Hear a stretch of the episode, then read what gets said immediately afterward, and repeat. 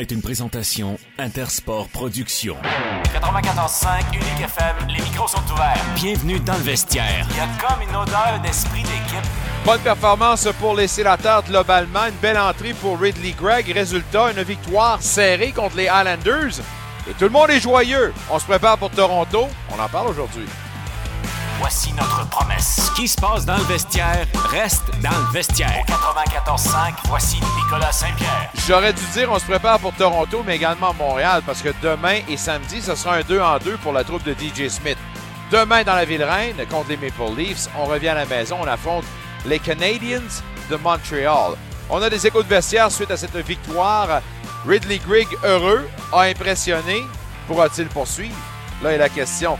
Renaud Lavoie va nous parler. Jacques Martin aussi, Marc Scheibert, Martin Saint-Jean, Patrick Grandmaître et Vincent Tremblay. Bon jeudi! Bienvenue dans le vestiaire. En direct de la Man Cave de Nick Peters. On est heureux à part de ça. C'est jeudi. On se prépare pour le week-end. J'espère que ça va bien. J'espère que vous avez passé au travers de cette méchante tempête du siècle. Ça me fait rire. Ça. Ouais, je sais. J'espère que ça te fait rire. Mieux vaut en rire qu'en pleurer. Écoute, La terre a arrêté dans la capitale, mesdames, messieurs. ils font des avis, euh, une alerte à Météo Média pour dire 15 cm. J'étais comme, voyons, 15 cm, c'est rien, là. Ah, il, y a eu, il y a eu des journées qui ont été annulées pour des tempêtes qui n'ont pas eu lieu. Euh, là, je parle des journées euh, d'école, des, des transports scolaires et tout ça, où on nous annonçait une tempête et où il y avait que rien, mais rien. Alors, nullement étonné que la Terre a arrêté de tourner en ce moment, puis là, ben, on va essayer de se remonter le, le canaillant en sortant nos peltes, puis j'espère qu'on prend ça prudemment à part de ça. Hein. Euh, Faites pas trop d'efforts, on veut pas vous retrouver à l'hôpital non plus. Euh, c'est un gros, gros workout, mais en tout cas, faites ça en famille comme j'ai fait un matin. J'ai dit, ouais, vous allez pas à l'école, vous autres? Let's go! J'allais chercher une pelle pour tout le monde, puis ça n'a pas pris de temps. En un clin d'œil, l'effort à l'ouvrage, comme on dit, l'effort à l'ouvrage.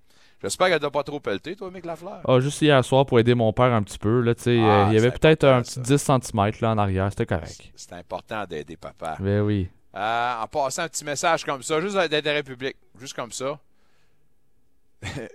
J'avais dit que je n'allais pas en parler, mais écoute, on va m'en parler pareil. J'ai juste un petit clin d'œil comme ça. S'il y a une- un empire qui a décidé de faire une journée pour sensibiliser les gens aux problèmes de santé mentale, je veux dire bravo. Mais si il y a des gens qui font la promotion d'un tel événement, ne prêche que par l'exemple que pendant cette journée, il y a un problème. Alors pour ceux et celles qui sont très actifs sur le Twitter puis qui se font aller le Twitterly, je vous dirais sur les médias sociaux, c'est bien plus que des paroles. Il faut agir également. Puis j'espère que tout le monde est compris. Soyez heureux et gentils avec tout le monde. 365 jours par année et non juste pour une journée. Alors juste comme ça, comme ça, beau clin d'œil et salut, salut à Austin Watson qui célébrait hier ses quatre ans de sobriété. Euh, Mhm, chapeau, chapeau, chapeau. Euh, c'est pas facile. Euh, je ne peux qu'imaginer. J'ai pas vécu quelque chose comme ça. Mais on dit que c'est un combat à tous les jours. Puis on sent que le gars prend ça avec humilité. On l'a célébré hier d'une certaine façon euh, après la rencontre. Alors, euh, gars, bravo, bravo, bravo. Puis un beau clin d'œil pour ça. Puis euh, advienne que pourra, comme on dit. À part de ça, ben, les sénateurs qui sont recrinqués. On parlait de se recrinquer le Canadien. Je pense qu'on s'est crinqué pas à peu près. Belle performance. Euh, 2 à 1. Euh, écoutez, on aurait peut-être aimé quelque chose de plus dominant, mais on va prendre ce qu'on va nous donner. Puis je pense qu'on nous donner assez pour célébrer une victoire, puis c'est ce qu'on a eu.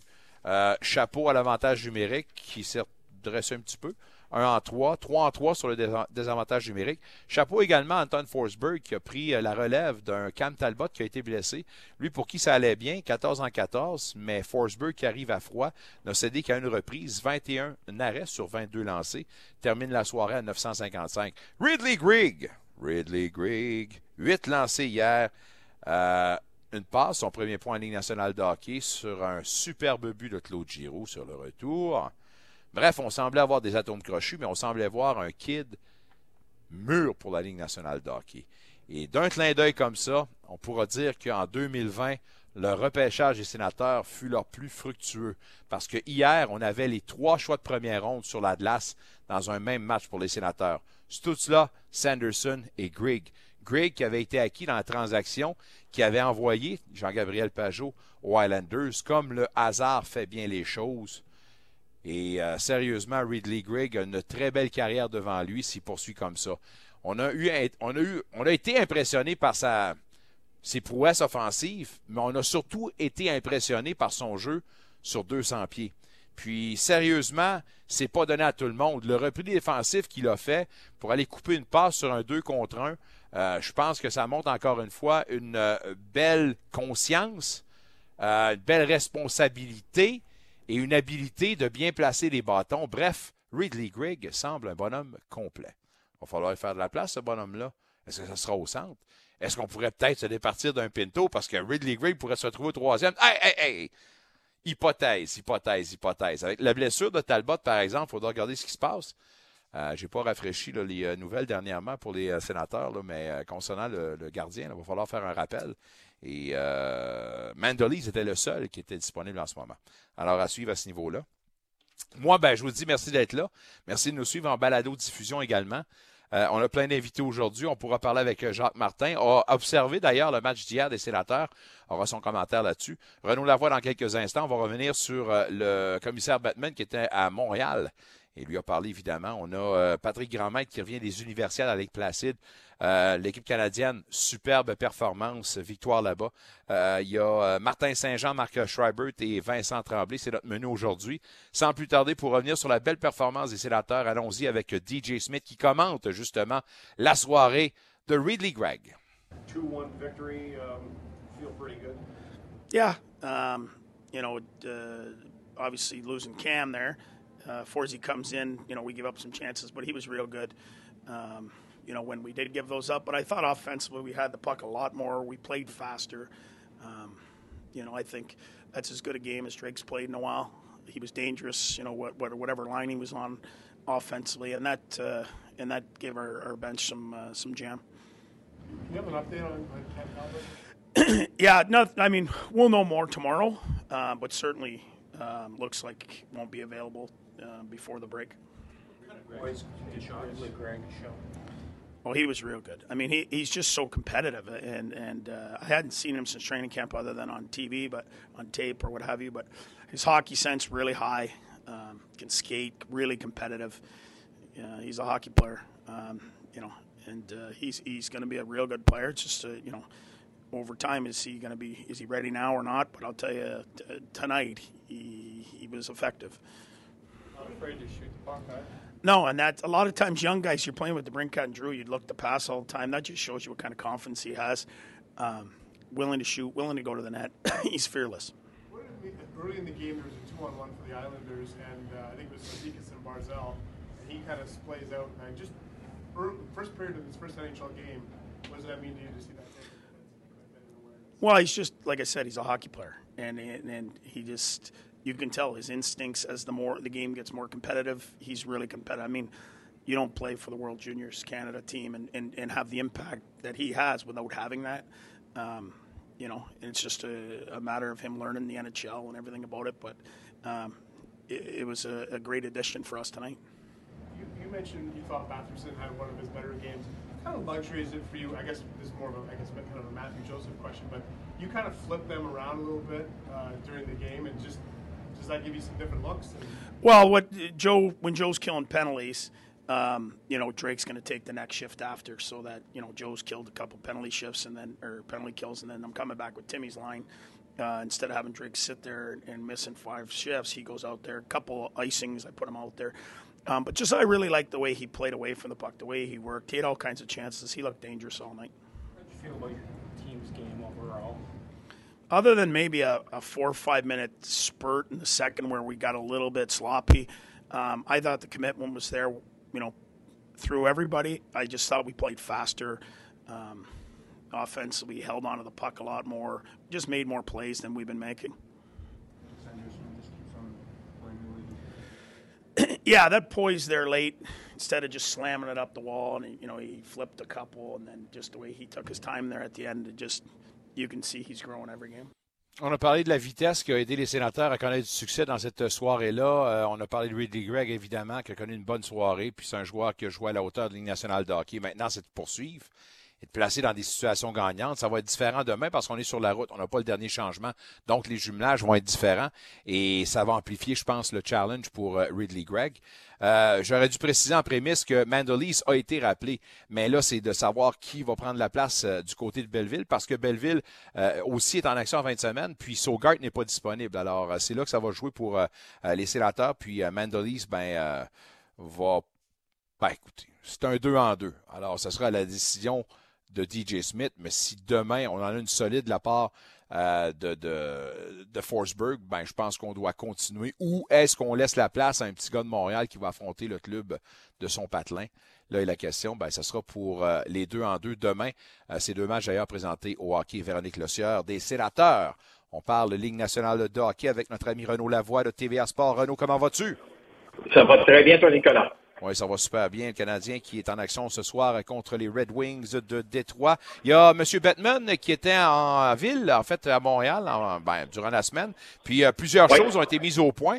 Euh, j'aimerais en faire justement là euh, l'état de tout ça. un, on a parlé du processus de vente pour les sénateurs. tout baigne dans l'huile. Puis on a atteint une autre étape, c'est-à-dire que les livres comptables ont été ouverts pour ceux qui ont été choisis pour devenir candidats. Là. Exactement. Puis après ça, bien, euh, si tu veux, on commence à, faire les mises. Hein. On va voir dans les livres quels sont les revenus, quelles sont les pertes, euh, qu'est-ce qui euh, engendre le plus de revenus, qu'est-ce qui engendre le plus de pertes, évidemment. Donc, ce sont des rencontres qui sont extrêmement importantes parce que c'est à partir de ce moment-là que tu es capable d'avoir une bonne idée des sommes d'argent que tu dois verser pour acquérir la franchise. Ça te donne une bonne idée de la valeur de la franchise mais en même temps, parallèlement à la valeur comptable de l'équipe, il ne faut pas oublier non plus qu'il y a un nouveau projet qui s'en vient, celui des Plaines-le-Breton. Alors, ça, c'est un projet qui représente quand même beaucoup pour les sénateurs d'Ottawa parce que c'est quelque chose qu'on a un peu galvaudé au cours euh, des, derniers mois quand on parlait de la vente de l'équipe. Mais ce projet-là, là, quand il va être debout, quand l'amphithéâtre va y être, quand tout va être construit autour, tu sais ce que la Ligue nationale va faire. Hein? On dit, ben parfait. Les sénateurs d'Ottawa, vous avez un match des étoiles. Ah, parfait. Les sénateurs d'Ottawa, vous avez droit à un repêchage. Donc, ça amène une somme d'argent supplémentaire à l'organisation, mais surtout à la ville d'Ottawa. On va probablement recevoir, d'ailleurs, ces garanties-là du côté de la ville d'Ottawa de la part de la Ligue nationale de hockey. Une façon de mousser le projet, que tout le monde soit heureux. Parce que politiquement parlant, il y a le côté business, le côté politique. Quand tu es un maire, puis tu es capable, ou un député de la région, tu es capable d'aller chercher des sommes d'argent, puis après ça, tu sais que tu vas être capable d'amener une manne d'argent importante pour des événements importants de la Ligue nationale dans le centre-ville. Il n'y a pas un restaurateur, un hôtelier qui va être déçu de. Alors, à partir de ce moment-là, politiquement parlant, c'est très bon aussi. Il y a, ce projet-là, comment on fait pour le quantifier? Comment on fait pour ajouter en dollars ce projet-là à la valeur de l'équipe? 200 millions de plus? je ne sais pas. Mais, tout ça est extrêmement intéressant. Moi, j'ai, j'ai vraiment hâte de savoir combien, combien euh, une organisation, un groupe, va être prête à dépenser là, pour acheter euh, les sénateurs d'Ottawa. Ça, ça, je vais t'avouer que ça me fascine énormément. Ça va être du 900 à 900 millions à 1 milliard pour moi. Mais on verra bien si j'ai Oui, mais attends. Toi, tu dis 900 millions à 1 milliard. Canadien ou américain? Euh, on m'a dit que c'était américain. Mais si c'est le cas, en fait de vente, je ne te parle pas d'achat, en fait de vente d'une équipe de la Ligue nationale de hockey, ce sera un record. Donc, si, si les sénateurs d'Ottawa valent 1,2 milliard ou 1 milliard américain, ben, ça, ça veut dire que les Rangers en valent 3 milliards. Ben, on est rendu là, de toute façon. Sûr. On est rendu là. Non. On est rendu à Non, non. 2,5 milliards. C'était quoi? On avait Ouais, franchi la barre mais- des 2 milliards. Là. Ouais, mais oublie pas que les Rangers, c'est une autre blitz, là. Ah, euh, Je suis d'accord, mais, quand, j'ai dit, euh, Renaud, euh, comprends-moi bien, là, quand j'ai dit, là, on m'a dit là, que ça serait transigé en dollars américains, on m'a pas avancé le- de chiffres. Là. Moi, moi c'est juste mon qui- feeling à moi. Oui, oui, c'est moi qui dis ça. Là. Un, un milliard américain, là, je serais extrêmement surpris. Extrêmement surpris. Mon opinion. Non, c'est correct, c'est correct. C'est un gros projet. Mais chose certaine, ça va être beaucoup plus de bidou que toi puis moi, on gagne, puis on va gagner toute notre vie. Ben oui, Puis euh, au plus fort la poche, comme on dit. Euh, Monsieur euh, Batman qui aimerait amener le Canadien en Europe. Pourquoi? Ben, en fait, ça aurait dû déjà être fait, là. La réalité, c'est ça. C'est qu'on s'est malheureusement retrouvé en- dans une pandémie. Mais il y avait un projet sur la table pour que les Canadiens jouent à Paris. Donc, euh, tu sais, il y a tout le temps une petite tournée européenne au début de la saison. Hein. Souviens-toi euh, des équipes qui... euh, il y a deux équipes qui, qui se promènent, là, qui vont jouer des matchs préparatoires, puis qui jouent deux matchs de la Ligue nationale euh, en Europe. Puis là, euh, je pense qu'on a, on a, on a choisi Paris. Pourquoi Paris? Euh, écoute, j'ai été chanceux. Mardi matin, j'ai croisé Jeff Monson et lui m'a parlé du fait que Paris, ou la France, si tu me permets, c'est le pays à l'extérieur de l'Amérique du Nord où il y a le plus d'intérêt envers les Canadiens. Ça peut se quantifier par les clics, euh, par euh, l'engouement qu'il y a sur les réseaux sociaux. C'est facile de savoir, euh, que ce soit avec un compte Twitter, Instagram ou Facebook, c'est facile de savoir qui vient voir ton compte, qui, de quel, où se retrouvent ces gens-là? Alors, la France, c'est une, c'est un pays qui aime beaucoup les Canadiens de Montréal, donc c'est pour ça qu'il y a un naturel entre les Canadiens et la France. Monsieur Batman a dit que dans son système, tout n'est pas parfait, mais il n'y a pas de tanking. Ça n'existe pas pour lui pour aller chercher les plus grosses chances, pour aller chercher le gros lot, entre autres Connor Bedard. Euh, D'accord ou pas avec cette affirmation-là? Le tanking, ça C'est- existe ou pas? C'est absolument faux, ça existe. Euh, Je comprends pourquoi il dit ça. Imagine-toi si le commissaire de la Ligue nationale reconnaissait que les équipes faisaient exprès pour perdre. Là, je ne sais pas si tu le sais, mais là, les détenteurs de billets de saison pourraient dire Ah oui, parfait, tu vas me rembourser. Moi, je Moi, je ne paye pas pour ça. Alors, officiellement, ça n'existe pas. Officieusement, ça existe en tête. L'année qu'Alexis Lafrenière a été repêché, rappelle-toi, les Red Wings de Détroit qui ont tout fait pour le repêcher, qui ont fini dernier, écoute, qui, qui auraient vendu leur mère pour finir dernier, puis repêcher Lafrenière. Malheureusement, ils se sont fait prendre dans leur propre jeu. Ils sont repêchés au quatrième rang. Bon, ceci étant dit, euh, tu regardes la situation de la- des, équipes, c'est vieux comme, comme le monde des équipes qui font exprès pour perdre. Moi, je, il y a je me rappelle à l'époque, je ne vais pas te dire le nom, mais je peux te dire l'équipe, les Ducks d'Anaheim, début des années 2000, là, euh, écoute, on disait à l'entraîneur de ne pas faire jouer trop trop les joueurs vedettes, puis donner beaucoup, beaucoup de temps de glace aux joueurs qui n'étaient pas capables de la mettre dedans.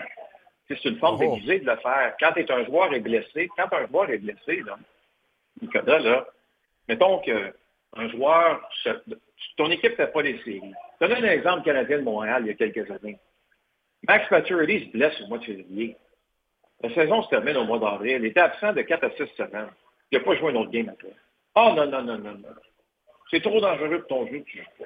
C'est pas vrai, c'est pas dangereux pendant tout. Mais on prend tout le temps, tout le temps voulu, on n'accélère pas du tout le processus. En fait, on le ralentit pour être sûr que le joueur ne joue pas. Alors, c'est- une façon, évidemment, de baisser au classement et d'avoir un meilleur choix repêchage. Gary Bettman n'est pas d'accord avec ça, ben moi, c'est les directeurs généraux qui me le disent, c'est les agents qui me le disent, c'est les joueurs qui me le disent. Donc, j'imagine que ça doit être vrai. Monsieur Batman a été assez euh, direct dans ses euh, propos, considérant qu'on voudrait à Montréal un match euh, à l'extérieur. Ben, Il dit, on va régler ça tout de suite, vous avez juste pas les infrastructures. Est-ce qu'il y a quand même une avenue quelque part où on pourrait présenter un tel événement dans la métropole? Ben, c'est le stade olympique, il faudra enlever le toit.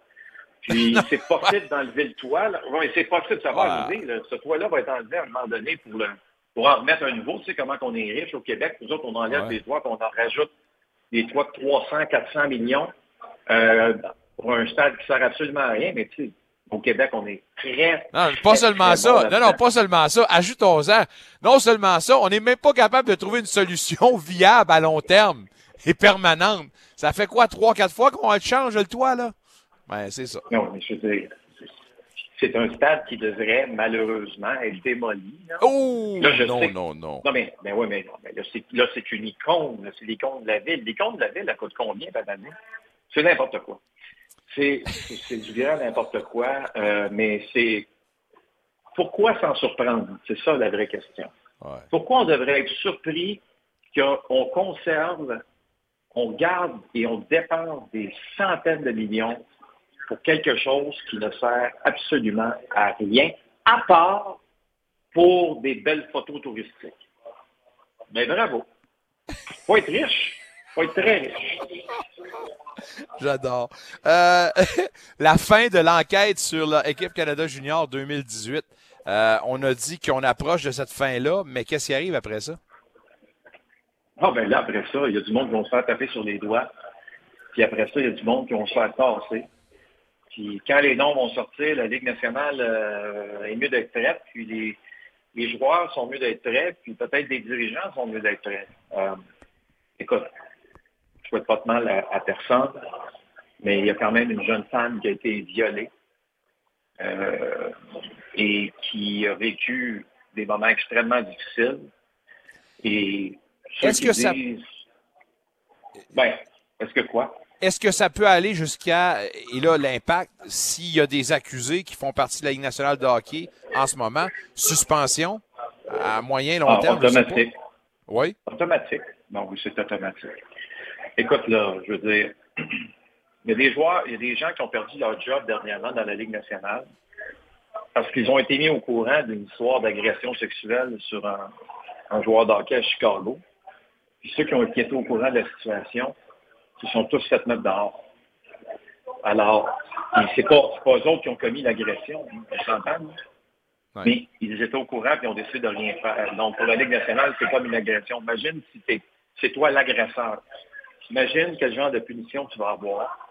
D'une manière ou d'une autre, Nicolas, moi, je n'ai aucune pitié pour ça. Je n'ai pas besoin dans mon entourage de, de gens qui ont fait des choses comme ça, la Ligue nationale. Peu importe le nom du joueur, n'a pas besoin du tout, du tout d'un athlète qui s'est adonné à de tels gestes euh, répréhensibles. Il n'y a aucune excuse. Dans ce temps-là, tu les gardes, tu dis, retourne chez vous, là, puis... Don't call... euh, rappelle-nous pas, là. Ouais. Rappelle-nous pas, ça Don't call us, we'll call you. On va Ouais, laisser ouais, ça de c'est ça. même. C'est bien dit. Euh, avant de te laisser, par exemple, j'aimerais t'entendre concernant le match entre les Red Wings et le Canadien. À quoi on s'attend des deux formations? Ben, moi, ce que je veux voir, surtout, c'est que là, tu as le retour de Jake Allen. Mais, mais, j'espère juste que le niveau de concentration des joueurs du Canadien va être le même qu'on a vu face aux Maple Leafs de Toronto puis face aux, Bruins dans le match de mardi. C'est les Canadiens qui ont, qui ont joué du bon hockey, euh, n'étaient pas parfaits, mais, mais étaient en mesure, si tu veux, de, de compétitionner. Les, les fans ici à Montréal, présentement, là, ne cherchent pas la victoire à tout prix. Mais il y a une chose qui est sûre, ils veulent un spectacle. Ils veulent être debout, ils veulent applaudir, les bons moments. Si le Canadien a perdu le dernier match 4-2, 3, un quatrième but dans un filet désert, là, il n'y a pas un partisan des Canadiens qui est sorti de dedans en disant Hey, c'était mauvais. Non! Probablement que 90% d'entre eux pensaient que le Canadien allait perdre le match 7 à 1. C'est pas ça qui est arrivé. Je pense que les joueurs du Canadien ont compris juste de donner l'effort, de donner un bon spectacle, c'est ce que les gens veulent ici. Puis ça ne sert à rien de, commencer à toutes les fois de rêver à la victoire. Mais si tu joues bien, les chances que tu gagnes les matchs sont bons. C'est sûr que des fois, tu vas arriver contre les, les de Boston, puis ils vont être juste meilleurs que toi, puis c'est correct. Mais les Red Wings sont-ils vraiment meilleurs que les Canadiens? On verra. Le match de ce soir va nous donner une bonne idée. On verra bien. Puis entre-temps, ben, on va se revoir ce samedi pour le match entre les Canadiens et les Oui, sénateurs ici même dans la capitale. Bon match ce soir, bon week-end et on se reparle mardi prochain, mon ami. Porte-toi bien, Nicolas. Renaud Lavoie TVA Sport, mesdames, messieurs, qu'on lui parle, on lui parle, pardon, deux fois la semaine, les mardis et les jeudis. On retourne au téléphone et on euh, s'en va parler avec un monsieur qui euh, a été euh, à la description, à l'analyse plutôt du match entre les sénateurs et les Islanders hier à TVA Sport. On parle avec notre ami Jacques Martin. Et, Jacques, en prémisse, on pourrait parler de la performance des, sénateurs. Puis tu as aimé l'effort qui a été fourni, fourni pardon, par la troupe de DJ Smith pour se garantir une victoire. Oui, une, bonne partie pour les sénateurs. Euh, j'ai trouvé qu'il y avait une amélioration définitive euh, sur leur jeu sans la rondelle. Euh, j'ai aimé leur intensité, aussi de leur combativité. Je pense que c'est un match où ils ont remporté plusieurs batteurs un contre un, mais aussi le, fait qu'il y avait un, bon support pour vers la rondelle. Je pense que ça leur a aidé à remporter la victoire. Ordon, tu as parlé euh, de la, le bon équilibre que tu retrouvais sur les trios qui avaient été euh, rafistolés hier. Tu as aimé donc les combos qu'on a vus? Oui, j'ai aimé les, combos parce que je pense que ça donne, euh, ça donne comme un, travaillant peut-être un peu plus combatif sur, chaque trio. Ça répartit, disons, l'offensive aussi. Puis, euh, je pense des fois, comme euh, après euh, quelques défaites, je pense que le sénateur a essayé de trouver des, solutions. Puis, je pense que ça, les a aidés. Et aussi, ce qui m'a vraiment impressionné, c'est le jeune Craig qui a joué entre le Brincat et, et Giroud. Je pense qu'il était bien entouré. Puis, je pense que ce, trio-là a fait de l'excellent travail ce qu'on a aimé de Ridley Gregg, non seulement sa touche offensive avec huit lancés, mais également ses responsabilités défensives. Puis c'est un gars qui jouait vraiment sur 200 pieds. Le repli qu'il a fait défensif pour euh, couper une passe à deux contre un, c'est quelque chose qui a impressionné, mais de même, Claude Giroux qui se disait nettement impressionné par le jeune. Oui, exactement. Moi aussi, euh, c'était la première fois que j'avais l'opportunité de le voir, mais euh, à part ses, talents offensifs, je pense que ce qui a retenu l'attention chez moi, c'est exactement ce que tu as mentionné. Donc, c'est le genre de joueur qui, est responsable euh, lorsqu'on n'a pas la rondelle. C'est un jeune qui, qui, a fait du bon travail dans l'échec avant, euh, appliquer une, bonne pression arrière. Euh, lorsqu'on perdait la rondelle et parce qu'il revenait dans, sa zone, on, voit qu'il a une bonne compréhension du jeu, euh, une bonne position euh, en zone défensive et, même à, quelques instants, euh, on a vu le jeune Craig utiliser son bâton pour intercepter des passes ou faire dévier une passe. Mais ce que j'ai aimé, c'est son attention aux détails, lorsque les sénateurs n'avaient pas la rondelle. La perception, il y, a, des différents états de pensée pour euh, l'intégration des jeunes dans un alignement, puis ça va évidemment avec euh, euh, les, pensées du coach. Ton approche pour ça, certains disent qu'il faut les casser, puis il faut les amadouer, puis les amener progressivement. D'autres qui disent, ben, si on les voit dans le top 6, envoyons-les dans les mêlées pour voir ce qu'ils sont capables de faire. Comment tu intégrais les jeunes dans ta formation, toi? Je pense que peut-être euh, différemment de, Daryl Sutter.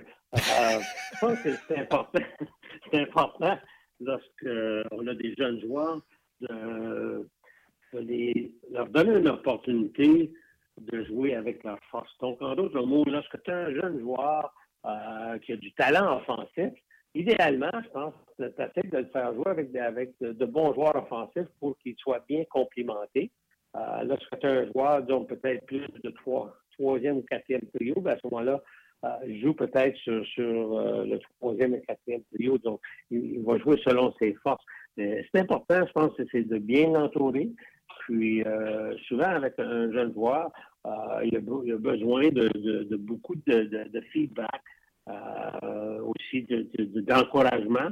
Puis, c'est important de, de concentrer sur les choses que tu contrôles, euh, son effort, euh, son intensité. Euh, ce sont tous des, choses qu'on peut mesurer chez un joueur. Donc, j'ai vraiment été impressionné du jeune Greg. C'est seulement une partie, mais il a laissé une bonne impression, disons, après son premier match pour les gens de l'organisation qui probablement qu'ils savaient déjà, mais pour les partisans des sénateurs qui n'avaient pas vu jouer encore cette année, c'était une belle performance de sa part. Oui, tout à fait. Puis euh, les premiers choix de ce repêchage 2020, c'est un des plus beaux, sinon le meilleur pour les sénateurs, alors que Ridley Grigg était là, Sanderson, puis également Stutz-là, toute une récolte. Ceci dit, pour l'avoir nommé, je comprends que tu fais partie de la fraternité des entraîneurs, mais écoute, tu l'as nommé, Daryl Sutter, je voudrais avoir ton impression, puis sans vouloir le vilipender, euh, comment tu analyses son approche sur Jacob Pelletier? Je pense euh, ce, ce qui m'est venu à l'idée, moi, c'est l'approche qu'on avait lorsque j'ai commencé dans la nationale. Euh, dans, les années, disons, 90, 80, 90. Les jeunes, pas seulement avec les entraîneurs, aussi euh, les joueurs d'expérience, donnaient vraiment le, du fil à tordre aux recrues. je pense que c'était à l'époque, puisque la recrue devait gagner euh, l'appréciation euh, des vétérans. Puis, euh, il n'y avait rien de, donné. Puis souvent, les vétérans, on, leur rendait la, vie difficile aux jeunes pour... C'était à l'époque. Mais je pense maintenant que c'est complètement différent du hockey d'aujourd'hui. Puis, ça ne veut pas dire que, tu dois tout donner. Je pense que c'est important de récompenser les, les, les jeunes qui le méritent. Mais euh, c'est important, donc, je pense, l'aspect positif aujourd'hui avec les jeunes, euh, je pense qu'il est très important. Puis, ça m'a étonné un peu parce que j'ai vu le match euh, samedi après-midi des Flames contre, le Lightning. Puis, j'avais été impressionné des jeunes. Oui, c'est sûr qu'ils ont encore beaucoup à apprendre, mais j'ai aimé leur énergie, j'ai aimé leur implication, la rapidité. Euh, leur jeu, comme pour une, première partie, j'avais trouvé qu'ils avaient bien, bien travaillé. Mais euh, une façon, puis c'est une façon que, qui a beaucoup de succès. Euh, ils ont remporté deux Coupes Stanley avec, avec les, Kings de Los Angeles. Euh, puis chaque entraîneur a, sa façon de faire. Donc, je ne critique pas sa, façon de faire, mais ça, ça me fait penser, disons, euh, à, mes débuts dans la Ligue nationale, que les joueurs, euh, disons, euh, puis moi, j'ai eu son frère Brian comme capitaine, je, sais la, mentalité de, Sutter, c'est qu'il fallait que tu gagnes, fallait que tu gagnes leur appréciation ou gagnes ton gagne-pain, disons, de, peine et, misère, donc, pour avoir leur respect. Des gars qui sont nés sur la ferme, sont été, et ont été élevés dans le rock. Alors voilà. Euh, mais, mais, si ça, c'était un sujet, l'autre sujet, c'était euh, le congédiement de Bruce Boudreau, mais également euh, l'arrivée d'un Rick Tockett. Avec ce qu'on a vu du premier match, puis le deuxième hier, Vois-tu des défis pour Rick Tockett qui semblait à court de mots déjà après la performance des siens, après la défaite d'hier? Est-ce que tu vois un problème pour lui ou des défis pour faire passer son message dans tout le brouhaha de Vancouver? je pense que oui, c'est sûr qu'il va y avoir des défis. Puis, probablement, le, plus gros défi, c'est que après ces trois premières parties, je pense que les Canucks ont, leur semaine de, de relâche. Oui. Euh, pour une semaine. Donc, je pense qu'ils vont avoir seulement une séance d'entraînement avant de rejouer leur, partie. Mais probablement c'est quand même, même si je suis sûr que les entraîneurs aimeraient avoir ce temps-là pour mettre en place leur changement de système ou tout ce qui euh, polir euh, l'aspect de leur jeu d'ensemble d'équipe. Il reste que probablement que ça va être euh, probablement un bon repos pour, pour cette équipe-là parce que je suis sûr euh, que les deux derniers mois n'ont pas été faciles, pas été faciles pour Bruce Boudreau, mais aussi les joueurs qui étaient comme impliqués dans, dans, ce je ne sais pas le mot qu'on pourrait, là, mais dans ce pas un peu. Oui. je voudrais un peu euh, utiliser. Mais euh, c'est sûr que je pense que Rick est, bien équipé pour faire face aux défis. Et c'est quand même une équipe qui a quand même euh, de l'excellent joueur, d'excellent joueur du, talent. Puis, euh, je pense que j'ai vu le, premier match, tout ce qu'ils ont bien performé. Hier soir, c'est sûr que euh, il n'y avait pas l'émotion qu'il y avait au premier match. Euh, plusieurs batailles qui n'ont pas été gagnées. Mais je suis sûr que le personnel d'entraîneur, l'organisation euh, du bon travail. Plein de bons joueurs. Il y en a à travers la Ligue nationale de hockey. Il y a beaucoup de tandems. Drysidle, euh, McDavid. Je pense à Nylander avec Tavares.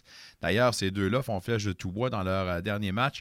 je vais t'entendre concernant justement la formation de tes trios du temps que tu étais coach et que pour certains, encore une fois, on y va de pair et non de trio. Pour toi, comment tu formais tes trios? Est-ce que c'était des tandems ou tu y allais tout simplement avec une ligne au complète? Dans ta stratégie, je parle. Non, plutôt, plutôt des, des, tandems, des duos. Je pense que c'est beaucoup plus facile de trouver de la chimie entre deux joueurs, puis essayer de, trouver un joueur qui va complimenter ces, gars-là. Euh, je regarde comme euh, lorsque j'étais à Ottawa, Banque avec Asa, euh, c'était vraiment le, duo. Puis ça s'est donné qu'Arvidsson s'est joint à ces gars-là, puis il y avait quand même une bonne chimie. Euh, Todd White a joué plusieurs années avec euh, Daniel Alfredson. Euh, il y avait une, bonne chimie entre ces deux, ces deux gars-là. Donc, souvent, c'est plus facile de, former des duos, puis trouver un troisième joueur qui va être un compliment aux deux autres. Est-ce que c'est une approche qui est majoritaire dans la Ligue nationale de hockey de nos jours ou tu y vas cas par cas, c'est coach par coach? Ben, je pense que c'est majoritaire, à moins que tu aies euh, une ligne au complet. Mais ce qui arrive maintenant, souvent, c'est qu'on voit comme des combinaisons. Si on regarde les Blues, par exemple, on sait que Marchand, Bergeron, c'est un duo. Ben, à certains moments, on, va retrouver Parsenac euh, sur ce trio-là. Mais euh, je pense que, ce qu'on veut établir aussi, c'est avoir de la profondeur. Puis, parce que souvent, les meilleurs joueurs doivent faire face aux meilleurs paires de défense de l'autre équipe. Donc, si tu as deux tandems, pense que ça aide la production. Euh, c'est un peu comme je, mes, années avec les Pingouins, on avait euh, Crosby avec euh, Chris Kunitz, par exemple, Malcolm. donc, même dans le moment, tu regardes Malcolm qui joue souvent avec Raquel, oui. c'est des combinaisons que, que l'entraîneur, puis tu as, un gars qui peut faire une rotation sur l'autre aile. Je vais terminer avec la question piège pour toi. Euh, des six équipes que je vais te nommer Buffalo, Floride Islanders, Minnesota, Nashville, Saint-Louis. Laquelle de ces six équipes-là, pour toi, euh, pourrait ravir le dernier rang d'un endroit aux séries, en vue des séries, évidemment, pour leurs conférences respectives? Et pour moi, je penserais que, la Floride euh, devrait se mériter un poste. Si on regarde, c'était la, l'équipe qui a gagné la Coupe du Président l'année dernière, donc la meilleure équipe en saison régulière l'année dernière. Euh, je sais qu'ils ont fait un échange majeur, euh, mais le joueur qu'ils ont en retour leur donne de, très bonne production, touch euh, un nouveau, des nouveaux entraîneurs aussi. Donc, il y a eu quand même des changements, mais je, crois avec la deuxième demi, je pense qu'ils jouent du meilleur hockey dernièrement aussi. Euh, je croirais que les, que les, euh, Panthères euh, mériteraient un, poste la fois dans l'Est. Dans l'Ouest, je dirais Minnesota. C'est une équipe qui est quand même bien rodée, c'est une équipe bien coachée, c'est une équipe qui, a une bonne éthique de travail et qu'ils vont mériter un poste en série quelques semaines pour savoir si tu avais raison. Jacques, on va se laisser là-dessus. On va te souhaiter une bonne description ce soir à TVA Sport et on se dit à la semaine prochaine. Merci, Nicolas. Bonne soirée. Jacques Martin, mesdames, messieurs, on l'a avec nous une fois la semaine, tous les jeudis, dans le vestiaire, la meilleure émission sportive francophone dans la capitale. Au retour de la pause, un gros bloc sur le football. Il y a des matchs de conférence, des finales de conférence. On en parle avec Martin Saint-Jean, mais tout d'abord en Allemagne, Marc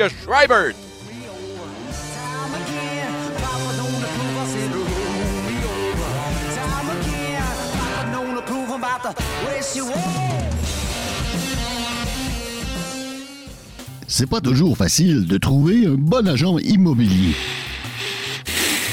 Comment choisir? Moi, je sais que vous devriez choisir. C'est une personne loyale, dévouée, professionnelle, qui fera tout pour vous offrir un service clé en main selon vos besoins. Appelez-moi au 819-664-3308. Véronique Lossière, la courtière des sénateurs. Pour avoir le meilleur, il faut choisir Véronique Le Sieur. Vous cherchez une activité intéressante afin d'occuper votre fin de semaine? Ça tombe bien. Participez au bingo de Unique FM tous les samedis à 10h. Il y a 1450 dollars à gagner. C'est un rendez-vous à ne pas manquer. Alors soyez présents. Écoutez vos émissions préférées où vous soyez grâce à l'application mobile Unique FM. Disponible sur Apple Store et Google Play, faites une recherche pour Unique FM en un seul mot. Tous les styles de musique s'y retrouvent. Quels sont les vôtres? Musique franco, country, classique, latine, dance, rétro, disco, musical. Bref, tout y est.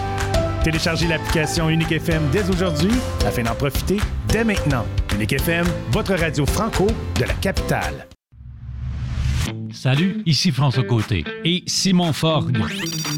Cette émission peut contenir des infos.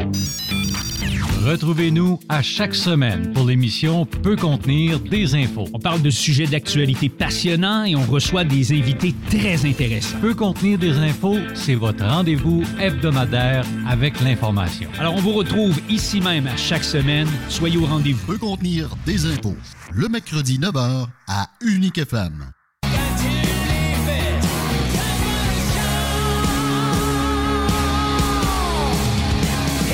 Salut, ici Antoine Bruno du Génois. Vous êtes dans le vestiaire.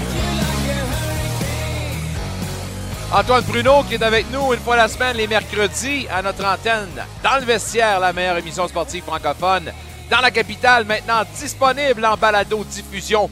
On vous fait voyager parce que dans quelques instants, on ira quelque part à Montréal pour parler avec Martin Saint-Jean de football. Mais tout d'abord, on parle des finales de conférence dans la NFL et on s'en va en Allemagne de l'autre côté du Gros Lac pour rejoindre notre ami Marc Schreibert.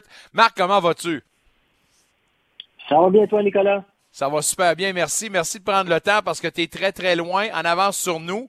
Euh, il, il, est assez tard chez vous. Alors, tu vas nous dire pourquoi que tu es en Allemagne en ce moment. Ben, pour, au fond, je peux dire qu'il est tôt parce que moi, je suis déjà rendu ouais. vendredi. Là, il est ouais. minuit et 12 euh, ici.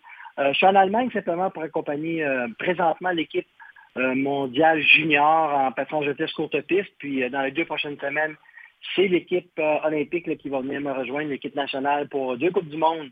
Donc c'est vraiment un peu le milieu, fin de saison dans les sports d'hiver. Et donc on est ici pour représenter le Canada en passant vitesse courte piste. Et en ce moment, ça va bien pour les Canadiens et Canadiennes? Ben, c'est la première journée de compétition demain, les trois prochains week-ends. Donc, euh, disons que les entraînements et les athlètes se portent très bien. Parle-moi parle de ça, puis on va leur souhaiter le mot de Cambronne. C'est une mission au courant, évidemment, au cours de ce séjour. En fin de semaine, il y a les finales de conférence euh, et on va commencer avec les 49ers contre les Eagles dans la NFC. Euh, comment tu vois les deux formations? Puis, euh, on va te demander, évidemment, qui tu vois gagnant dans ce vis-à-vis-là. Mais la première chose que je retiens, c'est les fiches de ces équipes-là. On est donc, on est chanceux parce que des équipes qui ont eu des saisons extraordinaires, les 49ers et les Eagles, c'est deux de ceux-là. 13 victoires, 4 défaites du côté des 49ers, 14 victoires, 3 défaites du côté des Eagles. Vraiment, on est choyé. Et quand tu regardes les statistiques, qu'est-ce qui retient mon attention dans l'ensemble des statistiques de leur saison? Mais du côté de San Francisco, on alloue très peu de points à l'adversaire, à peine deux touchés par match. Il y a un bonhomme là, qui s'appelle Nick Bosa, qui est allié défensif, qui se place juste au bout de la ligne défensive, qui attaque le corps arrière, lui, quasiment à chaque jeu. C'est le numéro 97.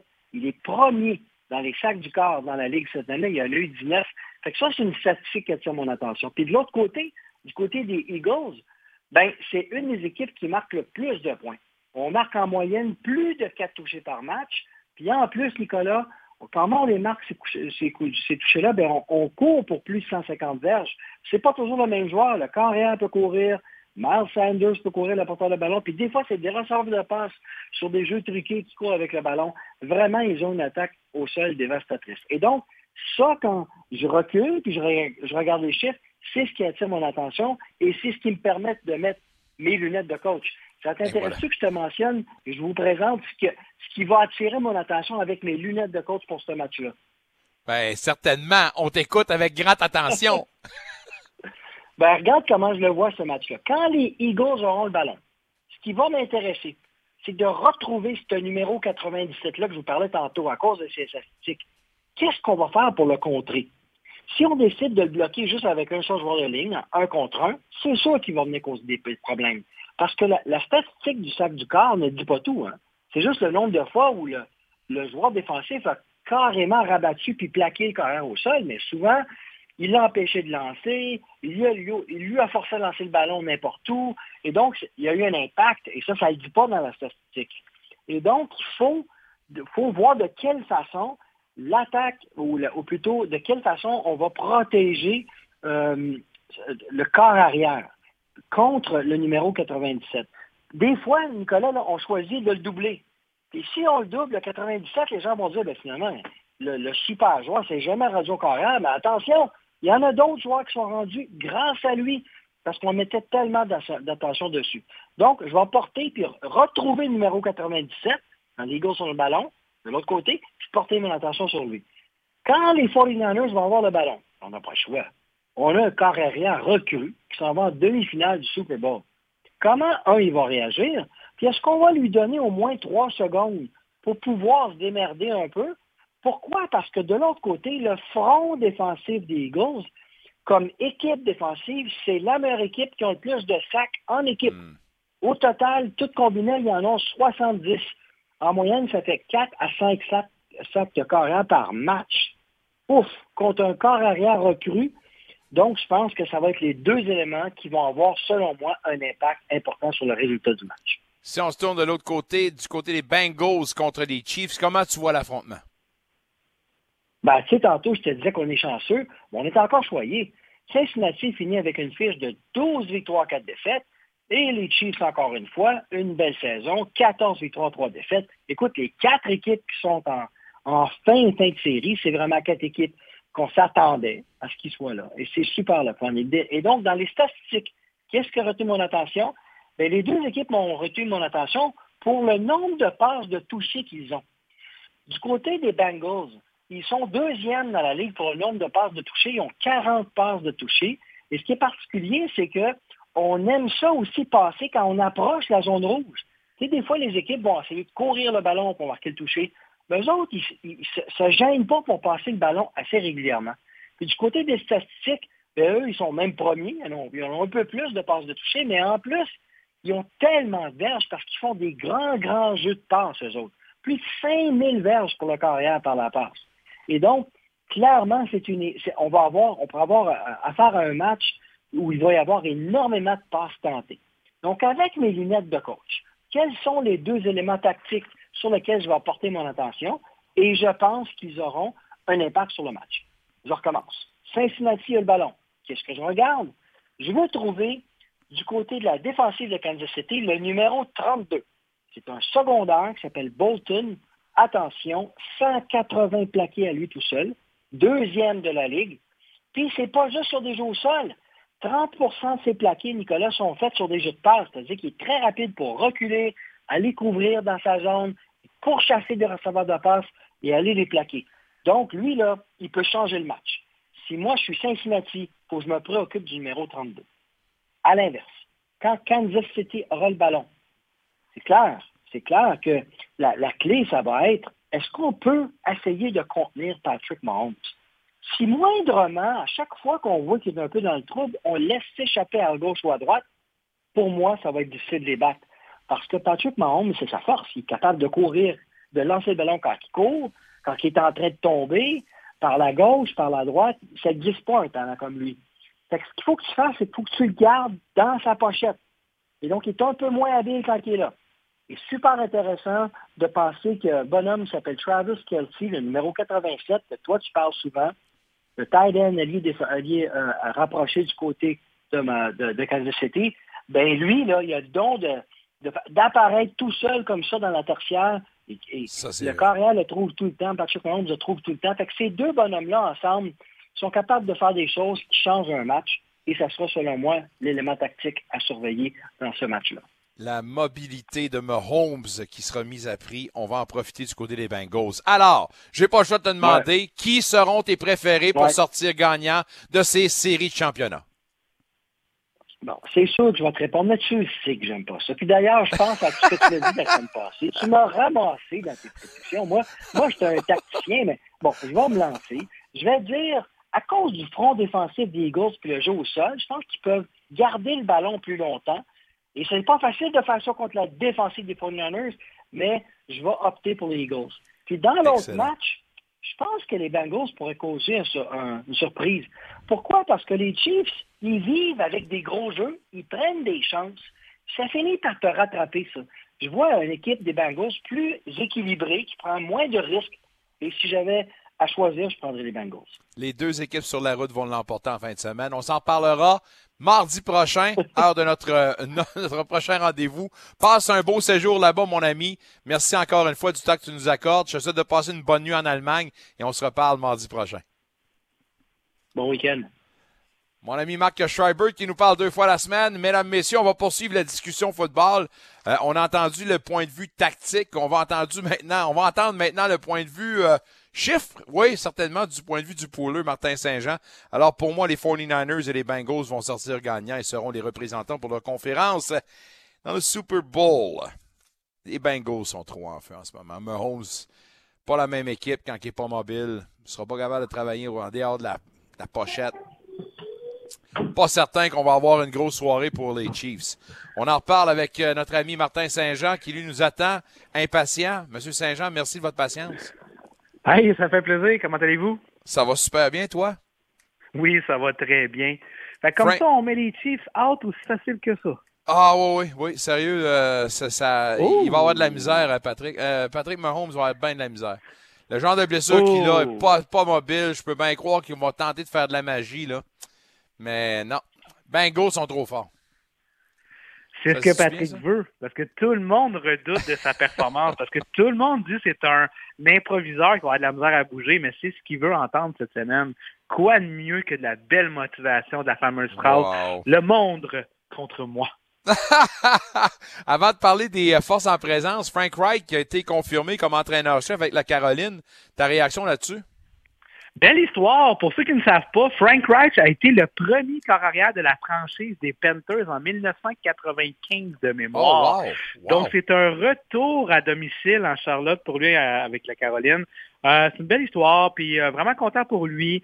Je pense que ça n'a pas bien terminé, évidemment, du côté des Colts avec lui, mais il y a eu quand même des belles saisons, surtout les verges au sol. On sait, euh, Caroline, ça a été pas mal ça leur euh, point positif cette année, capable de courir le ballon. Maintenant, on va se focuser à trouver un corps arrière. On sait que ça n'a pas été Baker Mayfield qu'on a coupé.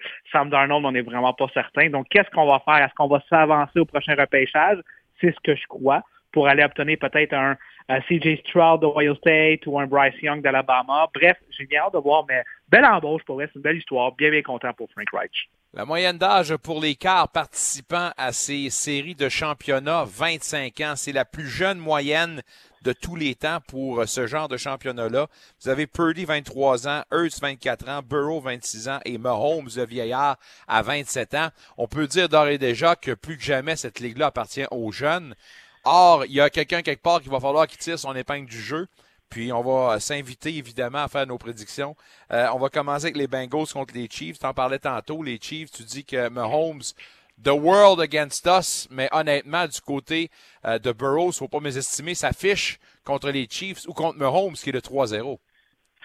Oui, exact. Euh, même si euh, je défends euh, ce que Pat Mahomes, je crois, va avoir une belle rencontre. Je m'arrange moi aussi du côté des Bengals. Il y a quelque chose qui se passe encore une fois cette année avec cette équipe-là. Joe Burrow, il n'y a pas de sang dans le corps. Je ne sais pas c'est quoi qu'il y a puis qu'est-ce qu'il mange le matin. Là. Ça n'a juste aucun Moses de bon sens.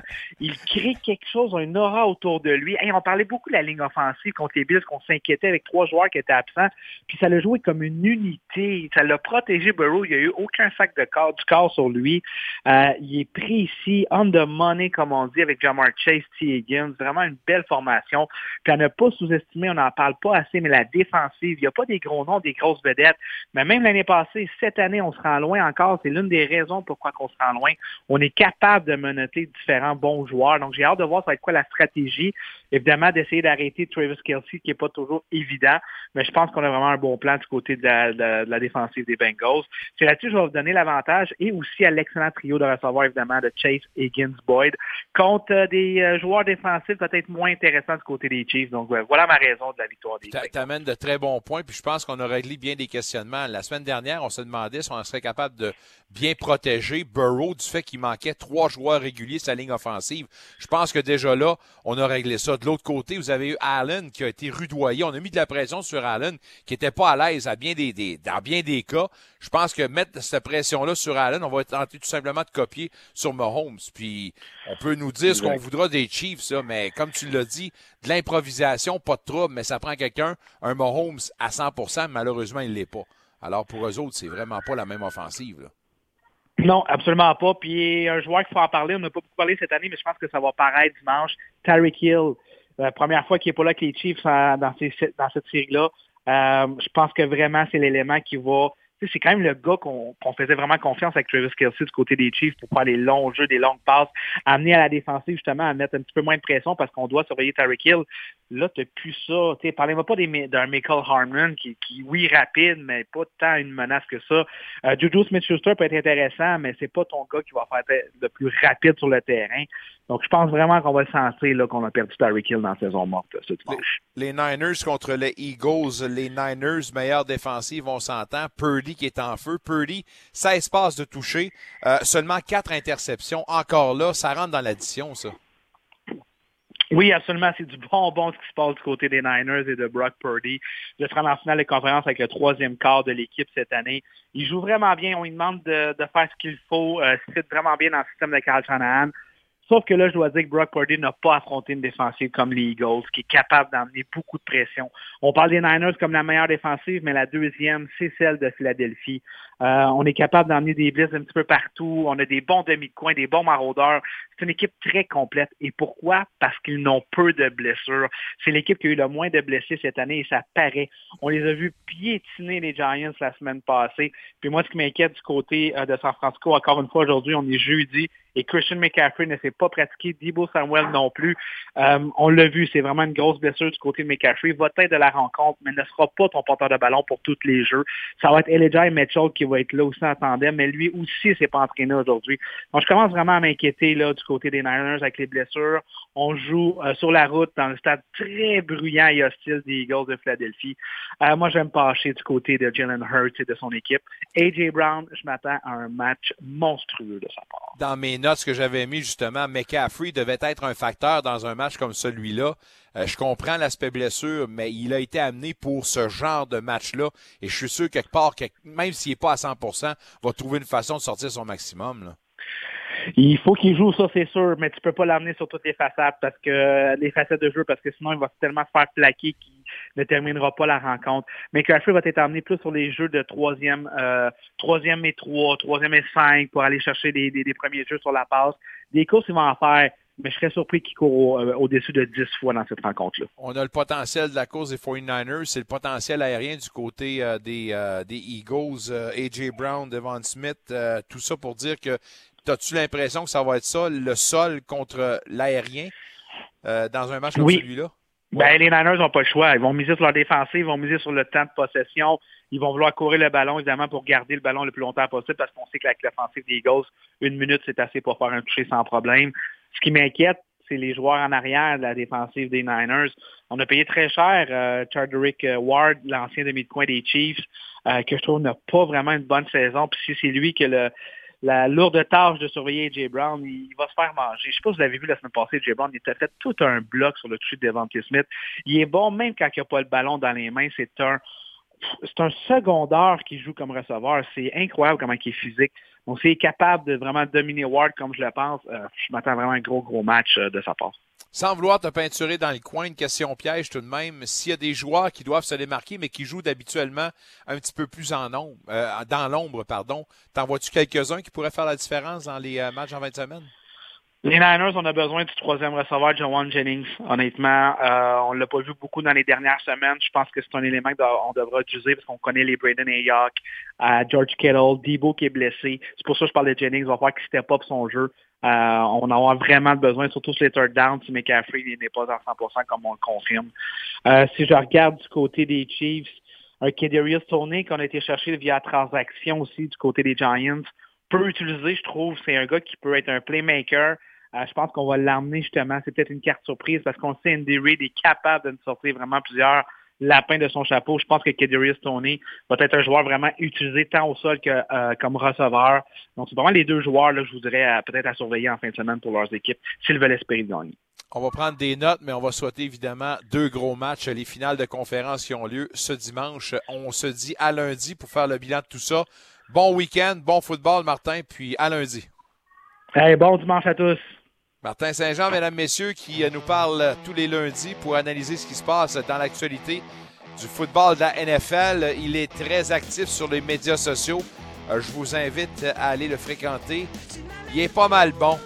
Hey, la gang de la brigade, on vous oublie pas. En ce moment, on essaye, ben pas on essaye, on vend des tasses, des, tasses, des tasses à l'effigie de la brigade. Puis honnêtement, elles sont belles. J'ai commandé la mienne. Ça vous tente, vous êtes un partisan, un fan fini, un de la brigade, mais des sénateurs, faites deux, euh, une pierre deux coups. Euh, allez financer la brigade, mais en plus de ça, une très belle tasse pour euh, bien déguster votre café le matin. Allez vous informer sur la page de la brigade. Une pause au retour. Il y a de la boxe avec notre ami Vincent Tremblay, mais tout d'abord, un gars qui revient de Lake Placid, très heureux avec plein de beaux souvenirs. Patrick Grandmaître du programme masculin de hockey des GGs de l'Université d'Ottawa dans le vestiaire.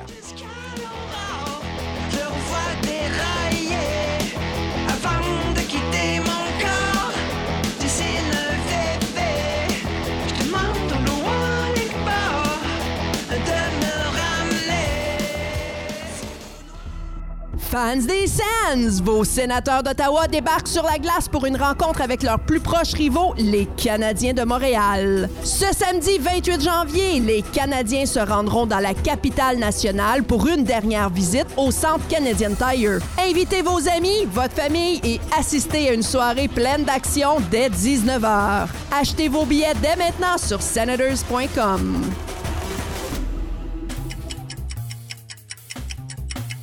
que le temps est la chose la plus précieuse à conserver et parce que le temps, c'est de l'argent, c'est important de penser à un service qui vous fait économiser tout en ayant la tranquillité d'esprit. Quand c'est temps de vendre ou acheter, je suis votre entraîneur spécialisé en immobilier. Véronique Lessière, la courtière des sénateurs. 819-664-3308.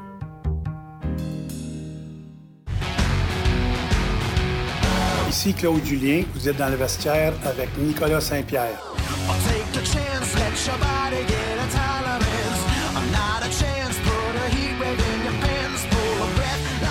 Dans le vestiaire, on peut nous parler euh, via texto 613-697-2292. Merci de nous suivre en direct du lundi au jeudi de 17h30 à 19h ou en balado-diffusion maintenant disponible sur toutes les plateformes. Vous voulez syntoniser 94.5, surtout pour les matchs du hockey Véronique Glossière. Les sénateurs, c'est toute la saison sur nos ondes. Ben, une application gratuite à part de ça, disponible également sur toutes les plateformes. De retour de Ligue Placide pour les Universiades, le Canada en hockey masculin l'emporte à plate couture, euh, couture pardon, contre les États-Unis, mais certainement plein de beaux souvenirs et euh, plein de belles choses à raconter pour plusieurs générations. Patrick Grandmaître, l'entraîneur-chef du programme masculin des GGs de l'Université d'Ottawa. Tout d'abord, je veux dire félicitations. Ce fut certainement une très belle finale pour vous autres. Là. Oui, merci beaucoup, Nick. Écoute, euh, jouer une finale à Lac Placide devant une salle comble de plus de 7000 spectateurs. Wow! Euh, C'était le dernier événement des Jeux. Euh, donc, il y avait plein de, d'athlètes qui, qui, ont rempli la section derrière le but. Euh, c'était tout un spectacle. Ensuite, les cérémonies de fermeture étaient tout de suite après la remise de médailles. Donc, c'était là on pouvait pas boucler la boucle mieux que qu'est-ce que, ça a été pour nous. Là. Euh, ça va être gravé dans, ma mémoire pour, toujours. Euh, je comprends que tu as fait plusieurs accomplissements dans ta vie, Pat, mais euh, parmi justement tes beaux moments de remporter la médaille d'or, de faire partie de l'équipe championne canadienne, personnellement, là, tu mets tu mets cet événement-là où là, dans la catégorie des plus beaux moments de ta vie? Écoute, euh, Jeff Plante me demandait la même question, je, je vais répondre de la même façon. Je vais dire dans mon top 5 au niveau sportif. Euh, je pense le, le, le, plus haut pour moi, là, ça a été d'être le, capitaine puis gagner le championnat universitaire. Euh, ça, c'est encore un, petit peu par-dessus. On était en prolongation. C'était ma ma troisième essai, c'était ma troisième finale en, en, quatre ans. puis de, de finalement de gagner. Celle-là là, était, était un summum. Euh, Peut-être aussi la, la, la, l'année de rêve qu'on a eue avec les GGs d'Ottawa à notre, euh, notre quatrième saison qui a malheureusement été terminée par la COVID. Euh, d'être repêché, et que j'ai tellement plein de moments, mais celle-là était spéciale, c'est sûr et certain, puis c'est frais, frais. Fait quasiment envie de dire le premier, mais c'est que je me rappelle des autres gros moments de ma carrière aussi. Ben là, il y a ta femme qui vient de nous écrire puis elle dit la naissance de nos enfants, c'est où ça? Oui, j'ai fait, attention, j'ai fait exprès de dire les moments sportifs. Parle-moi de ça. Écoute, euh, 7 à 2, c'est quand même pas euh, piquer des verres comme performance, puis en plus, en sol ennemi. Euh, comment décrire justement ce qui s'est passé sur la glace pour vous autres? Là? Écoute, euh, la- les semi-finales se sont jouées la journée d'avant.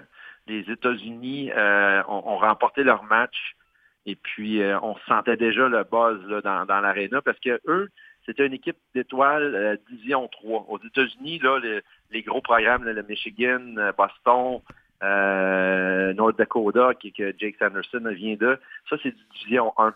Euh, il n'y a pas de Division 2. Donc le deuxième meilleur niveau aux États-Unis, c'est Division 3. Donc, nous, on savait qu'on était nettement favoris. Euh, mais eux jouaient la carte là, du miracle de Lac Placide de 1980. Avec quand même une bonne équipe euh, qui patinait rapidement, mais nous, on savait là, que notre force physique, euh, notre échec avant et notre brigade défensive là, allait être très dure à, à battre. Donc, dès le début, là, on, a, on a comment dire en français, on a enlevé la foule du match. On a dominé la première période. Je pense que les tirs, c'était 12 à 1 pour nous. Euh, Mi-chemin en deuxième, là, c'était 4-0 pour nous. En contrôle total, ils ont fait un but à 5 contre 3. La foule s'est levée. Puis euh, euh, 20 secondes plus tard, là, on a fait 5 à 1 et ça a été, euh, ça a été la fin pour les Américains. Parle-moi de ça, puis on a célébré avec de la bière canadienne. J'en suis convaincu, parce que Oui, la bière monsieur. américaine, c'est juste de l'eau. Mais, mais euh, pour les pour les joueurs, les athlètes, euh, euh, ben, je je suis sûr que vous avez partagé ça ensemble, mais est-ce qu'on peut parler de l'expérience d'une vie pour ces, euh, ces gars-là? Euh, je crois que oui. Euh, écoute, beaucoup d'eux, tout comme moi. Moi, c'était mes premiers jeux. Tous les joueurs, c'était leur premier jeu. Dans notre staff, dans notre coaching staff, euh, il y avait notre coach vidéo aussi, c'était ses premiers jeux, mais tous les autres entraîneurs, il en était au moins à leur troisième jeu. Euh, mais tout le reste, donc les deux entraîneurs et les joueurs, c'était la première fois. Donc, les attentes, on ne savait pas trop à quoi s'attendre. Euh, cérémonie d'ouverture, euh, au-dessus de 500 athlètes, 55 pays, salle comble, euh, spectacle style euh, Cirque du Soleil, patinage artistique. On était là, oh mon Dieu, c'est the real deal. là. Euh, village d'athlètes, euh, la compétition, c'est tellement bien faite avec euh, des bénévoles partout, euh, bien supportés euh, de, de- de toutes les communautés. Donc, plus que le tournoi avançait, plus qu'on se disait, ah ben ouais, c'est, donc ben hot, là, mais on n'en entend jamais parler de ces jeux-là. Euh, mais c'est un peu euh, le problème avec le sport universitaire canadien ou sport universitaire global, à part les Américains, euh, on a de la misère à se promouvoir. Mais quand on fait partie de des jeux de même, on voit comment gros que c'est le sport universitaire mondial. Ben, en tout cas, chapeau, sérieusement, de beaux souvenirs encore une fois. Puis l'organisation qui a fait ça encore, ben, qui semble avoir fait ça là, dans des circonstances dignes de ce nom. Alors, chapeau, chapeau, chapeau.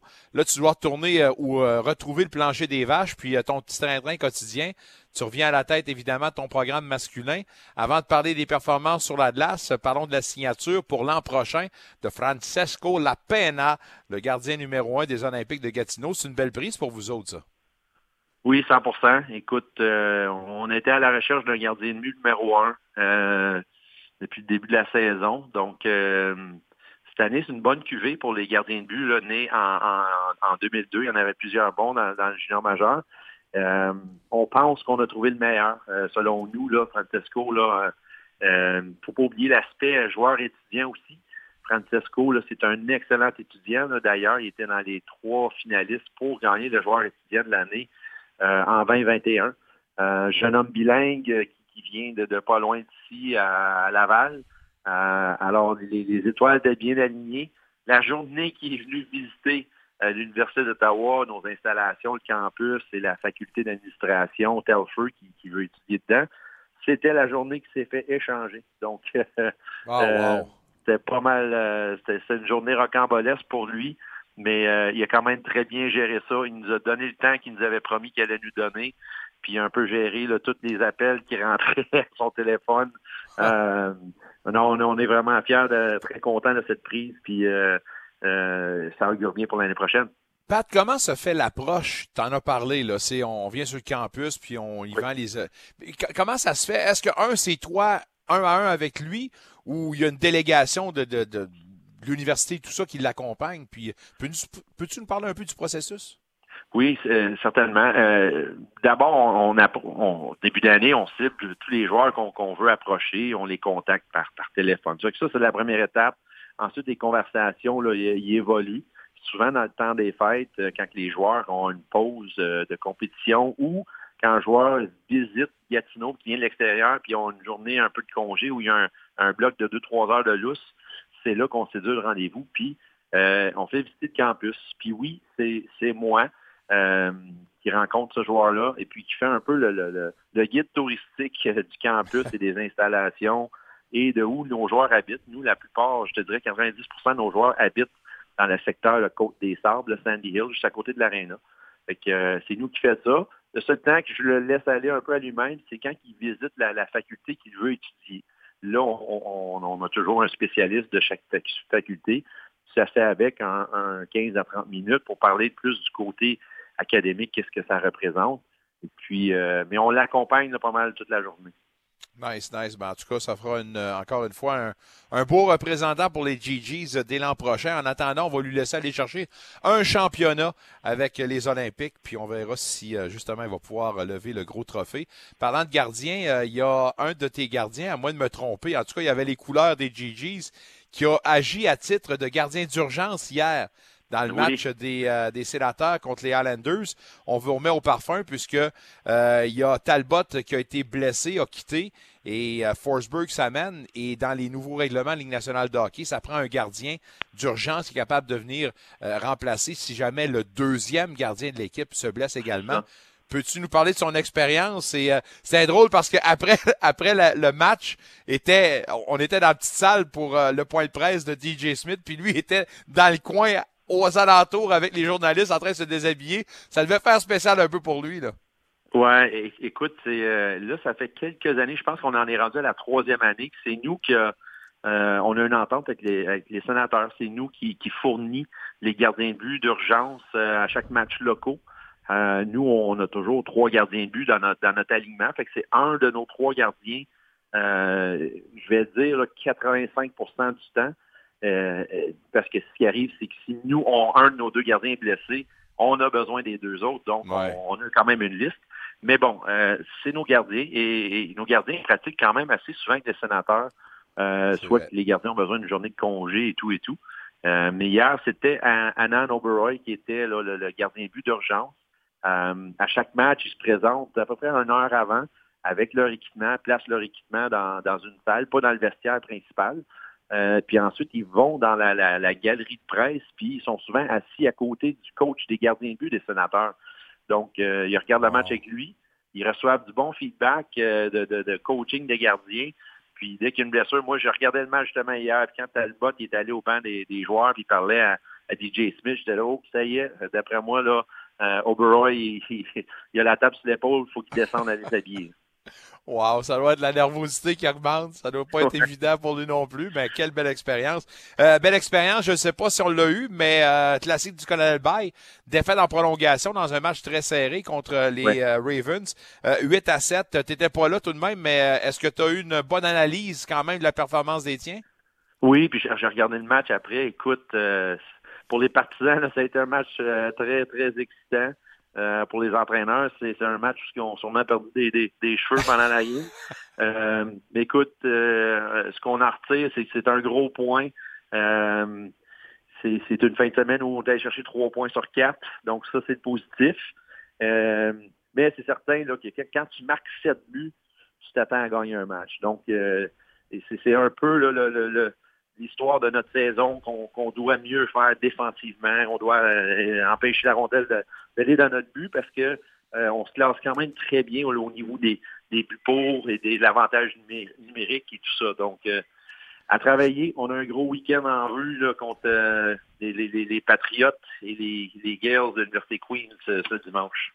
Ouais, j'ai mis en parenthèse à 8-7, euh, 15 buts qui sont marqués. Euh, C'est un, euh, un match intéressant pour les partisans, mais c'est pas un match que les coachs aiment, ça. Exactement. Écoute, euh, plusieurs erreurs d'un bord puis de l'autre et des, et des beaux jeux, euh, c'est certain. Euh, mais il va falloir serrer la vis là, clairement là, demain, euh, surtout là, aller jouer contre la, puissance euh, des, des- Patriotes qui ont, je pense, six points d'avance là, sur euh, au classement général en ce moment. Ouais, c'est ce que j'allais dire. Là, pour vous autres, c'est pas évident parce que là, vous allez recevoir donc c'est samedi Queens ou dimanche, puis euh, vous allez donc à Trois-Rivières affronter euh, l'UQTR. Euh, Qu'est-ce qui vous donne la meilleure des chances pour l'emporter dans un match comme celui-là? Ah, et, et honnêtement, c'est de jouer très conservateur. Contre les Patriotes, on peut pas jouer à, à style ouvert puis penser de, remporter un match 8 à 7. Là. Euh, eux, ils ont, une contre-attaque très, très solide, un bon gardien de but, un bon avantage numérique. Donc, ça va prendre de la discipline dans, toutes les facettes de jeu, euh, de bien suivre les systèmes de jeu et de rester hors de la boîte des punitions. As-tu eu la chance de regarder Ridley Grigg hier? Oui, écoute, euh, ça Pas fait du bien en tant que partisan des, des- des- des sénateurs. On a un autre bon joueur qui, qui, qui nous promet un bel avenir. Donc, euh, écoute, euh, je ne pourrais pas dire que j'étais agréablement surpris. Je, je m'attendais à, à- à ce style de joueur, mais je suis content qu'on a pu voir que il a resté lui-même, le joueur qui a joué dans, dans Western Hockey League, d'être un, un- un des tops là-bas, équipe Canada Junior qui a bien fait ça, puis ça allait bien dans la Ligue américaine. Puis là, tu vois, il continue son style de jeu. Euh, non, ça va être un très bon joueur, puis je pense hein, un joueur qui va être très, très difficile à jouer contre, ce qui est toujours plaisant à voir dans une équipe. Solide le kid. Il faut faire de preuve de constance maintenant. On vous souhaite de passer un bon week-end, le mot de Cambronne, puis euh, de retour, on te souhaite euh, re-bienvenue chez vous, mon cher ami, et on se reparle dès la semaine prochaine. Entre-temps, ben, encore une fois, je répète ça, passe un bon week-end, Pat. Merci beaucoup, Nick. À la semaine prochaine. Donc, deux gros matchs pour euh, les GGs, l'UQTR et les Queens, Gales de Queens. Deux victoires en deux matchs. Pourquoi pas? Go, GGs! Go! Dernier bloc et non le moindre au retour. Vincent Tremblay parlait avec Alexandre Gaumont. Un autre combat pour euh, le Tigre de Buckingham. Dans le vestiaire au 94.5 Unique FM. Bon jeudi.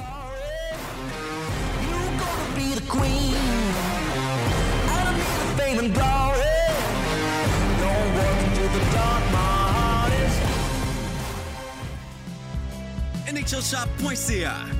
la boutique en ligne officielle de la Ligue nationale de hockey. Et le plus grand choix d'articles officiels sous licence LNH au Canada. Avec des créations uniques en leur genre signées Fanatics, Adidas et toutes les dernières tendances pour chaque équipe de la LNH. Ne ratez rien. Achetez maintenant et profitez de l'offre spéciale aujourd'hui. NHLShop.ca, a Fanatics Experience.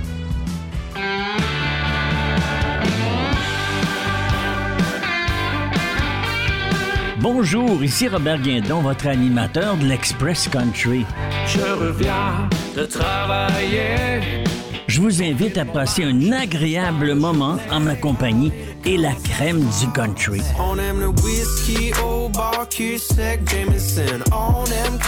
L'Express Country avec Robert Guindon, le vendredi, 10h à Unique FM.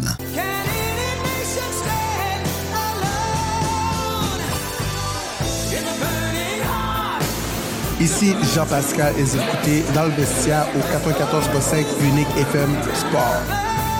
Allez, Rocky! Allez, Rocky! On l'appelle pas Rocky, mais le tigre de Buckingham, mesdames, messieurs, et Alexandre Gaumont, qui est toujours très généreux de sa personne, a parlé avec euh, notre ami et collègue Vincent Tremblay concernant son prochain combat qui aura lieu euh, dans à peine une semaine et demie des poussières. Alors, euh, sans plus tarder, on vous présente l'entretien entre Vincent et Alexandre Gaumont, le tigre de Buckingham. Parle-moi de, ta préparation, comment ça s'est passé, gros combat qui arrive le 2, 2 février au euh, Casino de Montréal. Parle-moi comment tu, tu vois tout ça. Euh, ben, c'est un autre gros combat pour moi. Ça va, ça va faire trois combats de, de suite en, en pas beaucoup de temps. Là, fait que je suis déjà, je suis déjà pas mal en forme. Euh, il reste juste des, des petits- des petites stratégies à planifier pour le combat, mais à part de ça, là, je suis déjà en forme pour, pour me battre. Qu'est-ce que tu sais de ton adversaire? Euh, ben, c'est un gars qui a plus- un petit peu plus d'expérience que moi. Il a 8 victoires, 4 défaites. Euh, dans ces 8 victoires, il y a 6 KO. Fait que j'imagine qu'il est capable de, frapper quand même assez euh, fort. Il va falloir que, je, fasse attention à ma défensive encore une fois. Il ne faut pas que je mange des coups pour rien parce que en boxe pro, on ne sait jamais ce qui peut arriver. Euh, J'ai regardé une vidéo de lui. Ça a l'air d'un gars qui, a quand même une pas pire défensive aussi. Là. Il se bloque euh, quand il a les mains hautes. Il se bloque, il boxe avec les mains hautes. Il va falloir que je trouve mes ouvertures et que je sois opportuniste au bon moment. Sur quoi on travaille dans un camp d'entraînement? Parce que, tu sais, souvent, en début de carrière, tu te retrouves souvent contre des gars qui, à la, je ne veux pas dire à la dernière minute, mais ça arrive sur le temps. Mais ton camp d'entraînement, sur quoi les derniers, sur, quoi tu travailles particulièrement? Ben moi, je- on, on trouve que j'ai quand même une bonne euh, offensive, fait qu'on travaille plus la défensive pour l'instant. Là, surtout, euh, mes derniers combats, mes adversaires, ils ont, tout le temps changé dans les deux, trois dernières semaines. Le combat que je m'en vais faire là aussi, mon adversaire a changé dans les dernières semaines. Fait que c'est sûr qu'on ne peut pas vraiment se préparer euh, exactement pour un certain type d'adversaire. Faut tout le temps que. Fait on essaie de plus préparer, moi, qu'est-ce que je peux faire, euh, contrairement à ce que l'autre il va faire contre moi, parce qu'on ne sait jamais contre quelle sorte de boxeur que je vais affronter. En 2020, on se parlait, puis tu me disais, tu sais, on parlait des, des, des épisodes passés d'anxiété, de changer d'adversaire à la dernière minute, j'imagine, c'est pas évident. Euh, ben, c'est sûr que c'est quand tu te prépares pour un adversaire puis tu changes, c'est sûr que ça te met un, petit stress de plus. Tu sais, tu sais pas à quoi t'attendre. Quand tu te prépares pour euh, une personne qui fait telle chose de, de bien puis ça change à la dernière minute, c'est pas évident. Mais euh, dans mes derniers camps d'entraînement, j'ai été très bien préparé. Quand j'ai su que j'ai changé d'adversaire, j'ai pas eu vraiment beaucoup plus de stress. Je savais que j'étais prêt pour euh, affronter n'importe quel adversaire qui m'aurait mis en face de moi.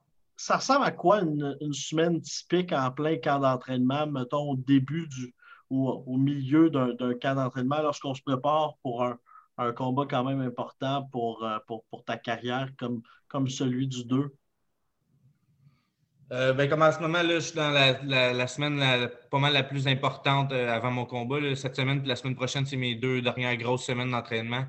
Euh, c'est beaucoup de mettons de cardio puis pour faire sûr que je suis, prêt à faire les six rounds si ça se rend à six rounds. Moi, je pense que je suis prête. Là, on, a, beaucoup travaillé ça. Fait que c'est pas mal ça. À tous les jours, je m'en vais au gym puis on, on travaille le cardio pour faire six rounds.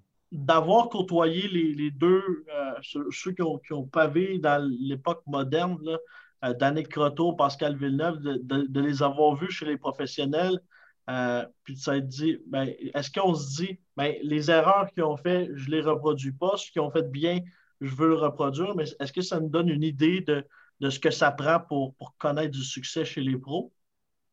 Euh, ben, c'est sûr, comme tu as dit, euh, j'essaie de, les, les erreurs qu'ils ont fait, c'est sûr que j'essaie de, de moins les reproduire qu'eux autres. Euh, ils ont fait des- beaucoup de bonnes choses aussi. là. Je te dirais que ces deux gars-là, c'est une, une grande partie de pourquoi je suis, je suis qu'est-ce que je suis aujourd'hui côté boxe, parce que Danick, là, on a fait des runs de sparring, puis c'est à cause de pas mal lui que, que j'ai vu que j'avais le niveau de, de peut-être aller pro un jour quand j'étais plus jeune. On, on a fait beaucoup de guerre, moi puis lui, puis Là, maintenant, Pascal Villeneuve vient de recommencer à s'entraîner, fait qu'on va, on met les, on va mettre les gants bientôt. Euh, on, va, on va travailler d'autres choses avec Pascal, puis euh, c'est sûr que ça va m'aider encore. Je sais qu'un retour, ça le travaille. Il y a plusieurs promoteurs qui veulent le, le relancer, mais parle-moi justement euh, dans, les, dans les prochaines. Oui, tu as, ce gros combat-là pour toi, mais qu'est-ce que tu, euh, souhaites accomplir là, à, à court terme euh, en boxe pro- professionnelle? Euh, ben, c'est sûr que j'aimerais ça, peut-être avoir une ceinture euh, du championnat canadien ou une, petite ceinture mineure d'ici euh, à la fin de 2023. C'est sûr que ce serait le fun. Euh, J'imagine que c'est atteignable aussi. Là, environ euh, à la fin de l'année, si j'ai 10-11 combats, euh, tu sais, c'est à peu près ça le niveau de- des, des- ceintures canadiennes et ces ceintures-là. C'est sûr que ça, ce serait le fun. Euh, c'est sûr qu'aujourd'hui, les ceintures canadiennes, c'est moins euh, populaire que dans le temps de Gaétan Hart. Comme en ce moment, je ne sais même pas c'est qui qui a la ceinture canadienne dans ma catégorie. Euh, dans, le temps de Gaétan Hart, avoir une ceinture canadienne, c'était. Il y avait beaucoup de combats locaux avant, c'était beaucoup plus grandiose d'avoir une ceinture canadienne avant qu'aujourd'hui, mais j'aimerais quand même ça l'avoir. Est-ce que c'est quelque chose qui te tenterait, les combats locaux? Euh, oui, ça me- moi, ça ne me dérange pas. Euh, les combats locaux par ici, les ceux qui sont en haut de moi dans, les classements euh, de BoxRec, c'est, des gars qui sont en championnat, qui s'en vont championnat du monde. C'est Butler, euh, Patrice Volny. C'est des gars. euh, que- comme je ne suis, suis pas vraiment rendu au niveau de me battre avec eux autres. là, ils ça leur donne rien de se battre avec moi. Ils s'en vont en championnat du monde. C'est sûr que ça ne donne, donne rien de m'affronter. Euh, j'ai beaucoup de travail à faire aussi avant de, de me rendre à ce niveau-là. là. Je ne dis pas que je suis prêt à les affronter. Mais les autres, euh, je ne sais même pas qui est dans ma catégorie qui, a mon, nombre de combats pour qu'on on fasse un combat. Là. Je pense que même si on nommait les, les noms, euh, les gens à la maison, euh, à moins d'être un fin connaisseur du monde de la boxe, il n'y en a pas beaucoup qui, les connaîtraient. Qu'est-ce que ça change d'avoir un, un promoteur comme derrière toi, comme Camille Stéphane avec Eye of the Tiger Management? Ben, c'est sûr que c'est la... avoir un promoteur, c'est la meilleure chose quand tu bosses professionnel. Moi, j'ai la seule chose que j'ai à faire, moi, c'est de m'entraîner.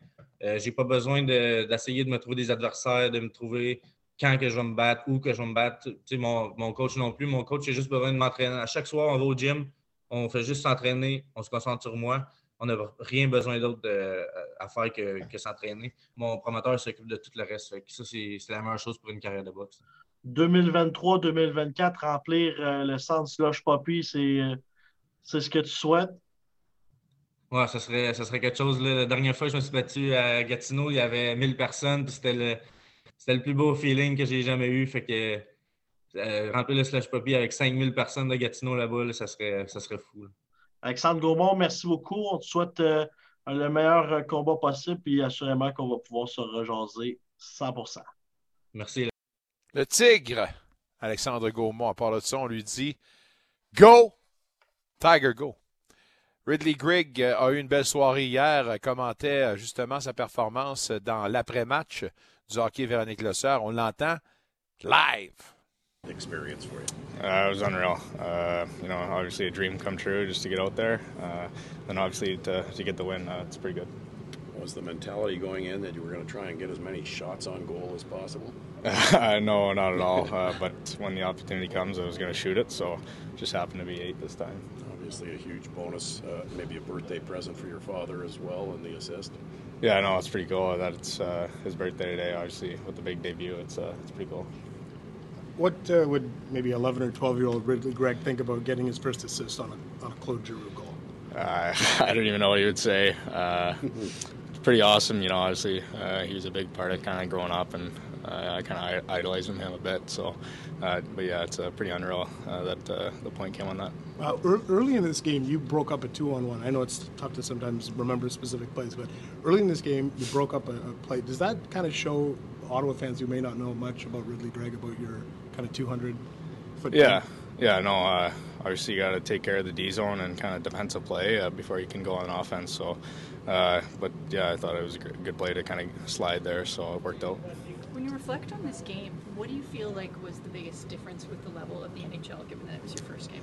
Uh, I think obviously with the crowds and bigger building, and everything, the atmosphere, uh, and then just a little bit faster and uh, quicker. Uh, I think that those are probably the two biggest things. When you reflect on this game, you know, in years to come, what's going to stand out? Uh, I don't even know what to say. Probably just the point and kind of the, the whole experience, and uh, obviously a good win. Did the experience live up to the childhood dream? Yeah, a thousand percent. Uh, it was unreal night. Son nom, c'est Wrigley Gregg. Retenez bien ce nom-là parce qu'on risque de l'entendre plus souvent qu'autrement. Et pour les bonnes raisons à part de ça. Il fera partie de l'alignement demain, alors qu'on vous présente le hockey Véronique Glossière, les Sands sur la route contre les méchants Maple Leafs à Toronto. Match à 19h. Et l'avant-match du CACCA, c'est juste avant. 30 minutes, évidemment, avant, donc 18h30, si je ne me trompe pas. On aura un 2 en 2 puisque le lendemain, de retour à domicile, les Canadiens de Montréal affrontent vos sénateurs encore au match Véronique Glosseur. Merci à tous nos invités, Renaud Lavoie, Jacques Martin, Marc Schreibert, Martin Saint-Jean, Patrick Grandmaître, Vincent Tremblay avec Alexandre Gaumont. Aux tables tournantes aujourd'hui, notre ami Mick Lafleur. Vous êtes prudents sur les routes, réchauffez-vous, passez un beau week-end, reposez-vous. Écoutez-nous dans vos oreilles, on se reparle dès lundi. Salut tout le monde!